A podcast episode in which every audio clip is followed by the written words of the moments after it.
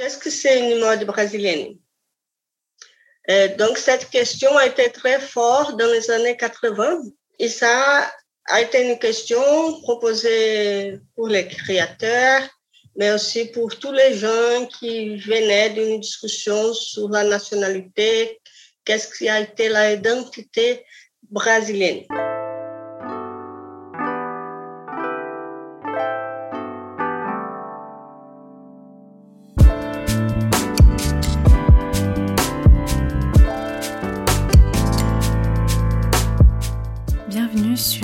Que la mode Le podcast qui vous invite dans de multiples discussions autour de cette unique question Qu'est-ce que la mode? Je m'appelle Elsie Pommier, je suis designer de l'individu.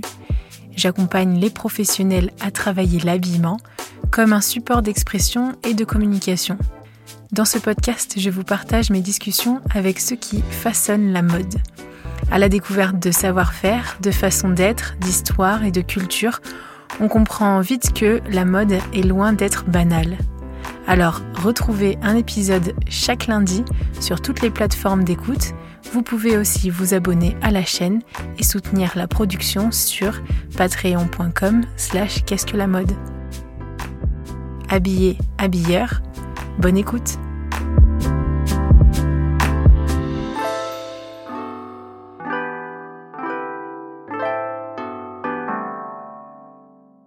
Bienvenue sur Qu'est-ce que la mode? Bienvenue Everton et Mara. Merci pour votre présence. Everton, vous avez déjà entendu euh, ce prénom, mais euh, il y a sûrement de nouveaux, euh, vous êtes de nouveaux auditeurs, toujours plus chaque semaine. Donc je vais faire des petites présentations quand même. Everton Barbosa, donc il est doctorant en histoire et il étudie la circulation de la mode française au Brésil. Et puis aujourd'hui, nous sommes accompagnés de Mara Rubia, qui est professeure à l'Université de Sainte-Cataline et directrice de recherche dans l'art visuel et professeure en fac de mode. Donc en fait, on a l'Atlantique qui nous sépare et vous êtes tous les deux installés au Brésil. Et donc, nous allons parler Brésil.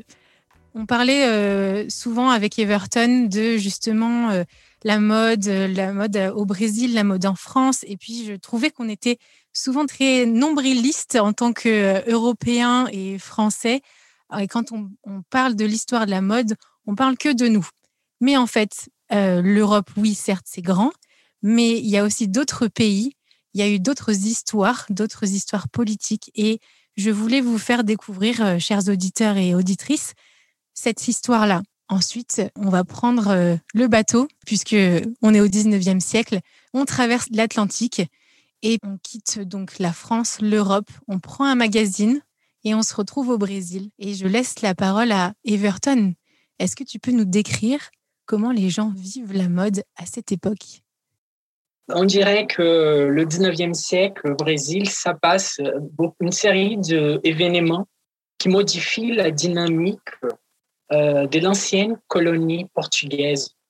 À un moment d'un siècle, la colonie la colonie portugaise devient de, le royaume du Portugal. Et quelques années plus tard, elle obtient son indépendance en 1822, euh, devenant une monarchie qui durera euh, jusqu'en 1889. Euh, pendant toutes ces périodes, le modèle culturel de référence est la France, notamment en matière de la mode. Étant donné que le Brésil, jusqu'au milieu du 19e siècle, ne disposait pas de ressources techniques appropriées pour la production de certains types de papier colère, euh, on a joint à la presse féminin, féminine pardon, euh, en France, c'est-à-dire euh, celle qui s'adresse au public féminin, voilà, des imprimés des modes provenant de France et des textes qui aidaient à traduire les informations imagées euh, telles que les types des tissus, la taille et la façon de, la, de le faire. Euh, il convient de noter que jusqu'au milieu du 19e siècle, cette traversée euh, durait en moyenne trois mois, c'est-à-dire le temps réel pendant lequel les personnes et les informations traversaient l'océan Atlantique. Euh, après leur arrivée au port de Rio de Janeiro, qui c'était la capitale du Brésil dans ce moment-là, euh, et leur publication dans les magazines brésiliens, euh, des nombreuses femmes ont apporté les imprimés de mode aux couturières pour préparer le tenue qui serait utilisé dans certains endroits, comme indiqué dans le texte. On peut donc dire que la presse a servi euh, de support pédagogique aux lecteurs et lectrices consommateurs. Euh, c'est sûr, euh, quoi je voudrais attirer l'attention, c'est que quelques années après l'indépendance du Brésil, certains éditeurs se sont interrogés sur l'absence d'une mode brésilienne. En 1834, par exemple, le frère Miguel do Sacramento Lopes Gama a publié dans les journaux O Carapuceiro L'Empire de la mode a fait de nous de véritables esclaves des étrangers. Et si la mode n'est qu'un caprice, pourquoi nos, par, nos patriciennes, c'est-à-dire nos, nos, femmes brésiliennes, euh, n'ont-elles pas aussi inventé leur mode toujours économique? Et adaptée à notre climat Pourquoi n'y aurait-il pas aussi de mode brésilienne Il faut qu'un jour, nous cessions d'être des singes. Donc ça, c'est les paroles qu'il a écrites dans ce journal-là pour euh, commencer à, questionner un peu la, copie de la mode française au Brésil euh, après son indépendance. Quand on étudie en France euh, la mode, l'histoire de la mode, on parle d'influence, mais en fait, ça a été au bout d'un moment vécu aussi comme une, une autorité euh, un peu totalitaire en disant bah en fait on il faut suivre seulement ce qui se passe dans ces journaux et ce qui se passe euh, dans la mode dite euh, la vraie mode donc c'est la France ou c'est l'Europe quitte à en faire oublier en fait le la mode aussi culturelle et toute la créativité qu'il y avait en fait dans, dans, dans ce pays.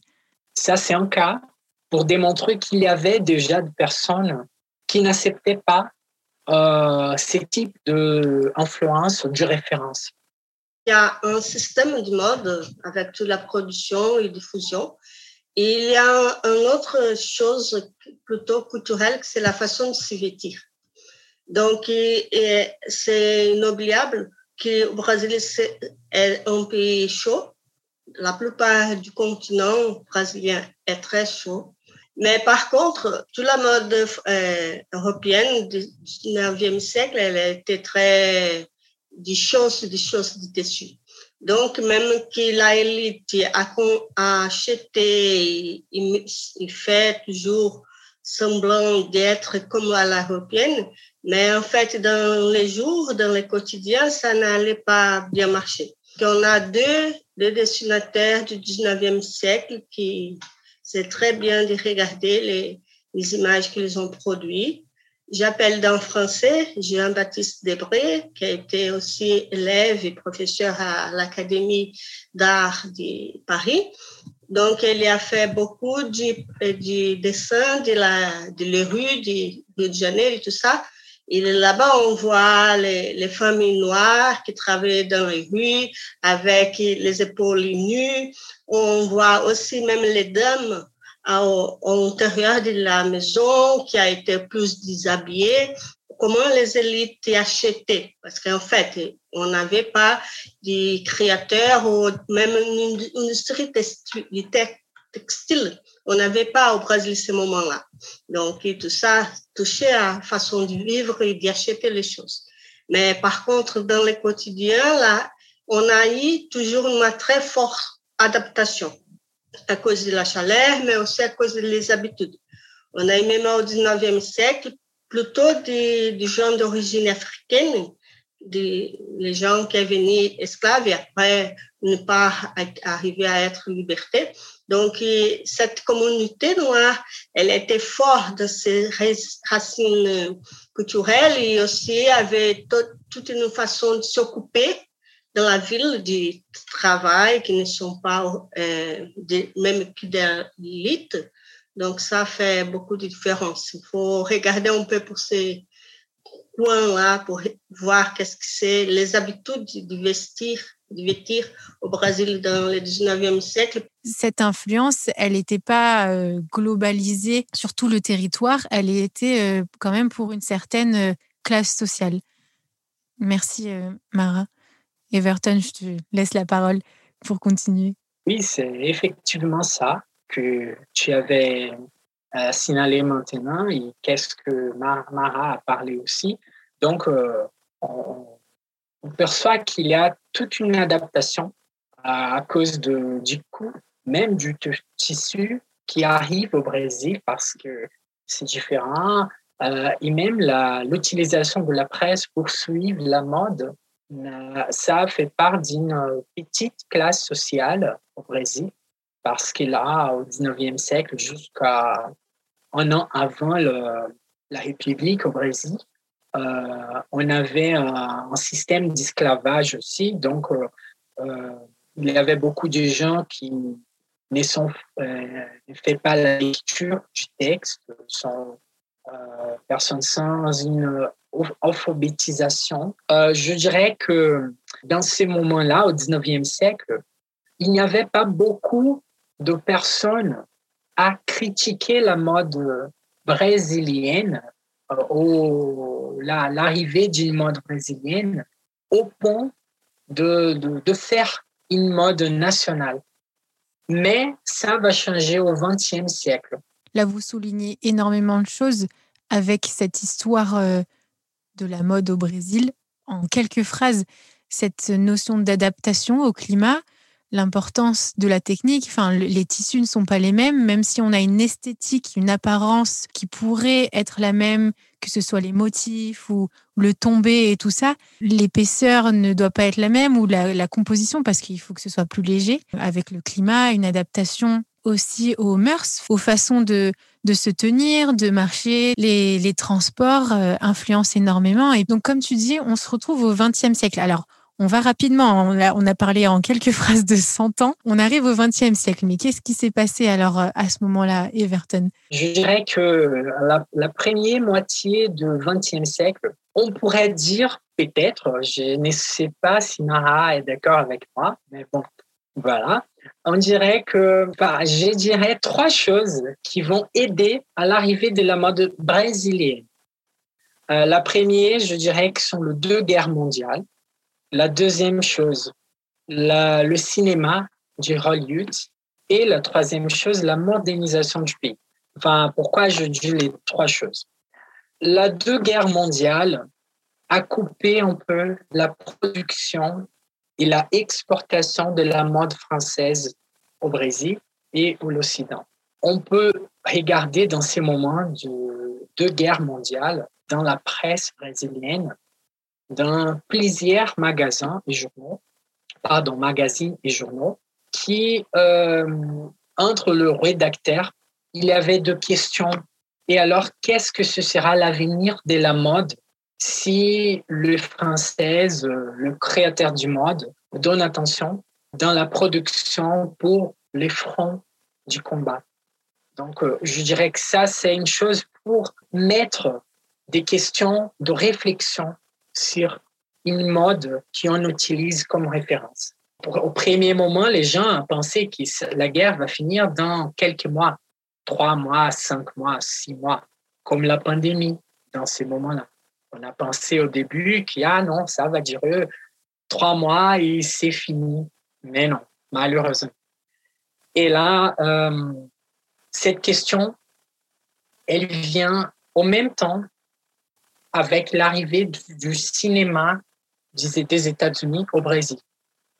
Et là, on commence à trouver de, de, vêtements que les actrices utilisent et aussi des habitudes qui commencent à faire de référence au public au Brésil.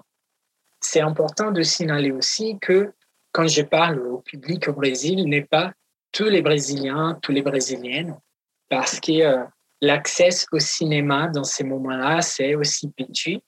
Mais il y aura la reproduction des informations du cinéma dans la presse textuelle et aussi imagétique. Donc, ça aide aussi à propager ces informations-là au public qui ne participe pas au cinéma, mais aussi au public qui ne sait pas lire, mais regarde les images. Donc ça, c'est une combinaison entre les cinémas et la presse pour propager une nouvelle culture. C'est le développement d'Hollywood et de, euh, et de tout ce style glamour. Euh, oui, c'est les nouvelles euh, égéries. Chaque film était un événement et tournait pendant des mois et des mois. comme quoi, la mode et, enfin, et ses médias, c'est pas que la presse. On pourrait parler de la radio qui aussi arrive en 1930-40 et ça aussi augmente un peu les publics. Grâce aussi à ce troisième point que tu soulevais, Everton, qui est la modernisation. C'était bien ce terme-là que tu, que tu disais. Et la modernisation, ça veut dire technologique, ça veut dire des compétences nouvelles, des techniques nouvelles, et donc euh, de la créativité, en fait. Oui, tout à fait. Euh, je pense que c'est ça, le Brésil il passera pour un processus de modernisation technique, l'industrialisation aussi. Et ça va aider à arriver beaucoup de créativité et des façons de produire de, tissus, de, produits qui sont utilisés au corps, aux vêtements, à la mode. Et ça aussi euh, commence à augmenter et donne motif pour euh, euh, les créateurs, euh, de personnes qui essayent de, produire la mode, de dessiner la mode, les illustrateurs commencent à arriver et gagner la popularité les personnes commencent à utiliser ces produits-là. C'est intéressant qu'au Brésil, ce sera le scénario d'un défilé international en 1930 il va gagner une, une femme brésilienne. Et ça aussi aide un peu à réfléchir sur le Brésil, le pays, comme un espace aussi de la mode. Bien sûr que c'est petit, on ne peut pas comparer comme aujourd'hui, voilà. Mais dans ces moments-là, sont de, petites euh, informations, de petites choses qui sont faites, même à la presse, euh, même pour les créateurs, même pour le, développement du pays qui va aider à l'arrivée de la mode brésilienne. Merci beaucoup, euh, Everton, de, nous avoir fait une visite très brève, mais du 19e jusqu'au milieu du, du 20e. On a déjà un... C'est vraiment une introduction, je le rappelle, mais il y a encore beaucoup à apprendre. Mais avec ces recherches que que tu es en train d'entreprendre, je réalise combien ça doit être précieux. Et ça va être précieux pour la créativité parce que on dit souvent, enfin, c'est pas pour rien qu'en en école de mode, on étudie l'histoire. Parce que c'est, en étudiant l'histoire que ben, on renouvelle, on, est créatif, on sait ce qui s'est fait, on sait comment c'est fait, parce qu'il y a des archives. Les grandes maisons ont ce luxe aussi de pouvoir archiver. Et du coup, en revisitant, on va encore plus loin, on innove et tout ça. Et donc, je suis vraiment super contente de d'entendre que vous ayez, euh, vous, la possibilité d'être euh, d'être ces chercheurs, justement, ces historiens qui vont aller regarder quelle était la mode au Brésil, l'habillement, l'industrialisation, mais aussi les mœurs à plusieurs époques et euh, complètement lié aussi au contexte social et politique. Et puis là, justement, on va aller euh, dans la deuxième partie du, du, du 20e, puisque l'Europe, on l'oublie totalement. On oublie totalement, comme tu l'as dit, Everton, on est, on est en guerre, on, a été en guerre, et là, on doit se reconstruire. Et donc, on n'a plus le cœur ni l'âme à la créativité. Et créer le beau, ça va pas être le cas, en fait, au Brésil parce que ben, le territoire n'a pas été touché de la même manière. Voilà, nous, nous sommes en reconstruction. Le Brésil, lui, continue justement cette émancipation, si, euh, si, je, puis dire, en fait, de, de, de, cette influence européenne euh, que ce soit mode ou, ou, ou, art ou artistique. Et puis donc on arrive dans les années 50, 60 et, et Mara, tu, euh, tu, es, tu as étudié spécifiquement cette époque. Et est-ce que tu peux nous en dire plus justement? Dans ma thèse de doctorat, j'ai attesté bien cette hypothèse que plus il y a la modernisation d'un pays, d'une société, plus les stratégies de pouvoir se font par l'apparence. Et comment cette modernisation bouleverser la culture et même les stratégies de pouvoir passent aussi par l'apparence. Donc, dans ces moments-là, je remarque au Brésil, à cause des années 50, 1950, la construction d'une ville urbaine plus forte.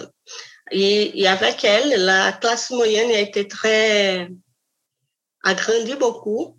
Et cette classe moyenne a été grand en numéro, un numéro, mais aussi grand dans son pouvoir d'achat et de sa possibilité d'être euh, cultivé, cultivé par l'université, cultivé pour, par le cinéma, comme a dit aussi Everton, aussi cultivé pour toute la, la culture euh, en général, parce que aussi c'est un moment que la télévision arrive au Brésil, toutes les, les révolutions qui sont devenues dans les costumes mondiaux après la Deuxième Guerre, ça aussi se passe au Brésil. Donc, dans ce moment-là, une jeunesse plus active, plus irrévérente, on dit ça, plus osée. Et c'est dans ce cas-là, dans ce moment, dans cette structure, structure culturelle qu'on a, on, on, regarde les premiers créateurs qui été plus à côté de cette jeunesse que de l'élite. Donc, d'entre quelques-uns, je, je, je parle d'Alceu Pena, alors, Pen, il était un, un, journaliste, un dessinateur, dessinateur, et il a, a, été une place très importante dans une grande magazine, magasin, magazine de, au Brésil, qui a été à Revista Cruzeiro. Et il a eu une colonne, une, une page qui s'appelle Les filles de Alceu Pena. Donc, on fait la traduction, s'appelait As garotas do Alceu Pena. Et dans ces, ces qu'elle faisait, il y avait une fille jeune avec des rêves qui n'étaient pas être mariée, maman, la petite femme en foyer. Et tout ça a créé une autre façon de penser la le corps, l'apparence et la façon d'être en ville comme une jeune femme moderne. Donc, je pense que Alceu Pena il marque, même qu'il n'était pas très éloigné des élites, mais quand même il marque o moment en que la mode brésilienne, ou le système de mode brésilienne, commence à, don à donner d'attention à, à, la classe moyenne, aux jeunes filles, et, et tout ça fait avec, avec le temps qu'on a une société plus légère dans son propre apparence. Donc, la modernisation, effectivement, elle a bouleversé l'essence du moderne, de modernité, oui, mais aussi même de la femme et aussi de l'apparence. Alcio Pena, en fait, était illustrateur et plus que ça. Donc, cet artiste avait a eu une place d'influence pour exprimer un nouveau mode de vie, une nouvelle façon euh, d'être et donc une nouvelle façon de vivre aussi sa jeunesse. Et donc, en fait, là, tu parles de d'un illustrateur qui vient influencer vraiment la, la définition même d'une posture, en fait, d'une fonction sociale. Par contre, ça aussi, on fait la France plus notre miroir pour ces, jeunes-là, les États-Unis, avec les habitudes très modernes, a été plutôt les miroirs. Et ça aussi euh, explique un peu pourquoi, euh, laisser un peu les, les modèles de la femme, la mère, l'épouse et tout ça à côté. Parce qu'il a été plutôt la, la famille américaine, toujours euh, avec son image d'une femme indépendante, tout ça, qui est mêlé dans ces illustrations-là. Donc, c'est c'est vraiment une, tournée à droite ou à gauche les modèles toujours à l'européenne qu'on était. Et ça aussi a été des questions économiques parce qu'à cause de la deuxième guerre, nous sommes plus attachés aux États-Unis et, ça après a été plutôt des, accords économiques, beaucoup de choses qui a changé l'économie et la politique brésilienne. De la même façon que les États-Unis ont fait un projet de reconstruction en France, il a fait au Brésil. Mais par contre, ici, il n'était fait une reconstruction, il a fait une euh, invasion de la modernité avec tous les électroniques toute la façon de vivre à, au XXe siècle, au modèle des États-Unis. Donc, c'est, plutôt, la, la mode, c'est ça, elle, c'est pas juste comment se vêtir, hein. Qu'est-ce que c'est le modèle de la station? C'est plus, hein, il y a beaucoup de rapports entre tout qui va nous faire penser que c'est beau, cette façon de vêtir. Ouais, c'est super riche de voir l'influence internationale, en fait, les interactions internationales. Euh, donc, tu parlais des États-Unis, les États-Unis, eux aussi, la Seconde Guerre mondiale n'a pas touché leur territoire, donc ils ont pu continuer euh, le développement industriel et, la modernisation, on va dire, technologique. Et donc, ils ont gagné aussi en force de, frappe, en quelque sorte. Qu'est-ce que c'est une mode brésilienne? Euh, Donc, cette question a été très forte dans les années 80, 1980, très après ce moment-là de la guerre mondiale. Et, ça a été une question proposée pour les créateurs, mais aussi pour tous les gens qui venaient d'une discussion sur la nationalité, qu'est-ce qui a été l'identité brésilienne. Et toute cette discussion-là a fait comprendre et aussi a fait naître beaucoup d'écoles de mode au Brésil, c'est une marque. Hein. Peut-être nous sommes le pays qui a plus d'écoles de mode dans le monde on, est toujours en cherche de ça, cette indépendance de pensée culturelle et tout ça. Et je pense que c'est plutôt après les années 2000 qu'on arrive à avoir une, une condition plus active d'une partie de la société à créer et à imposer même une culture brésilienne cette, cette partie, cette côté de la société brésilienne n'était plus l'élite comme on, pensait toujours, mais plutôt les jeunes qui sont venus des favelas, de la communauté euh, pauvre. C'est une population très grande qu'on a dans les grandes villes. Et cette population, elle a aussi eu, à cause du gouvernement qu'on a, eu après les 2000, accès à l'éducation.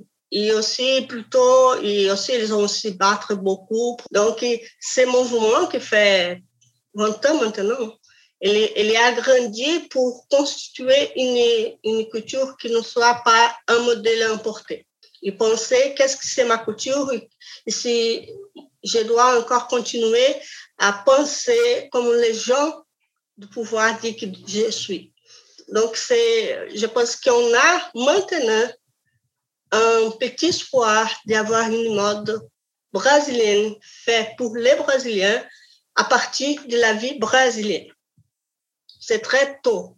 Je ne sais pas si on va arriver bien là. Maintenant, on a un moment très dur ici, mais peut-être en passant cette grande tempête, on, va arriver à continuer dans ce chemin tu nous dis que en fait euh, tout ce questionnement et toute cette créativité, toute cette, cette création arrive aussi avec euh, toute la liberté, la liberté de d'apprendre, la liberté de s'éduquer, de se cultiver, de communiquer, de voyager aussi. En fait, aujourd'hui, je me demandais où en était la mode au Brésil, mais voilà, Tamara, tu nous dis que voilà, elle est en questionnement. Le Brésil, en tout cas vu de l'extérieur, redécouvre aussi ses ressources naturelles qui sont énormes. Aujourd'hui, on, voit euh, qu'elle a euh, été beaucoup détruite ou menacée par l'industrialisation. On parle de l'Amazonie avec son caoutchouc, le caoutchouc sauvage, mais aussi plein de savoir-faire. Euh, le Brésil est très connu aussi pour la production de chaussures, de textiles, l'ingénierie textile. J'ai découvert aussi ces derniers temps aussi beaucoup de créateurs qui sont dans la teinture, aussi la teinture végétale. Euh, souvent, c'était des créateurs d'origine brésilienne. Et donc, je pense que on va découvrir de magnifiques créateurs ces prochaines années. Dernière question, si vous vouliez nous partager euh, un artiste et un créateur que vous connaissez euh, contemporain que on pourrait faire découvrir aux auditeurs et aux auditrices. Je pourrais dire d'une créatrice féminin qui s'appelle Adriana Barra. Donc, euh, c'est une créatrice qui, dans ce, ce, dessin, elle essaye de garder toujours la brasilité, on dirait ça, euh, avec ses, ses créations. Voilà, donc euh, moi, comme, comme professeur d'une école de fac de mode, il y a beaucoup de, recherches. On a un très fort talent pour les slow fashion, pour la, la mode longue. Il y a aussi beaucoup de, recherches euh, vers les, la utilisation des vêtements de deuxième main et refaire redonner du sens à elle. Il y a aussi euh, une forte tendance à faire une mode noire. Il cherche dans la mode aussi une façon de se battre et de revendiquer ses droits sur les, les racines africaines. Donc, les nouveaux créateurs sont prêts. Euh, on cherche de faire bien attention à tous les toute la dimension de la sustentabilité. Durabilité, c'est ça que tu voulais dire? Eh oui, il y a la question sociale, la question des ressources, les commerces, les, euh, après le commerce, l'utilisation, qu'est-ce qu'on fait avec les restes?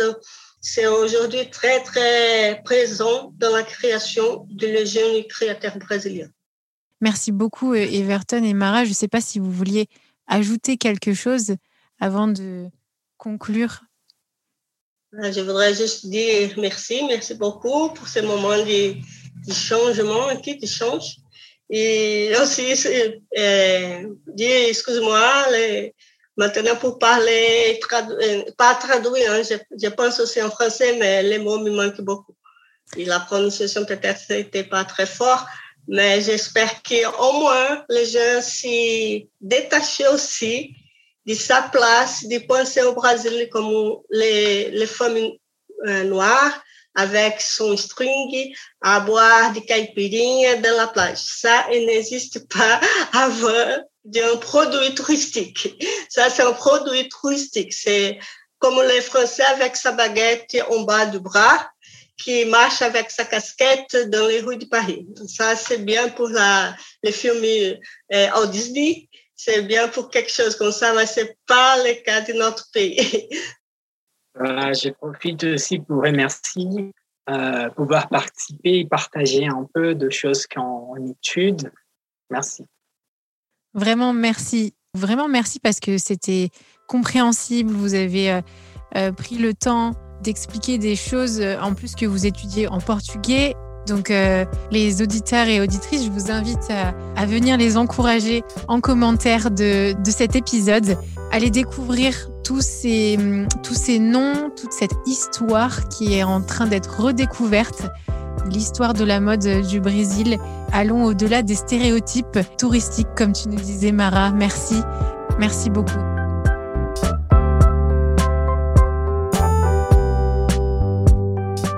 ce podcast vous plaît, parlez-en autour de vous et partagez votre avis signé de quelques étoiles sur Apple Podcast. Vous pouvez aussi soutenir Qu'est-ce que la mode sur patreon.com. Et oui, ça se fait pas tout seul, mais avec des contributions à partir de 2 euros, vous faites perdurer ce podcast et gagner en qualité de production. Je vous remercie en tout cas pour votre écoute, votre soutien, toutes ces discussions sur LinkedIn et Instagram. Toutes ces rencontres sont vraiment édifiantes. Encore merci et habillé, habilleur. À la semaine prochaine.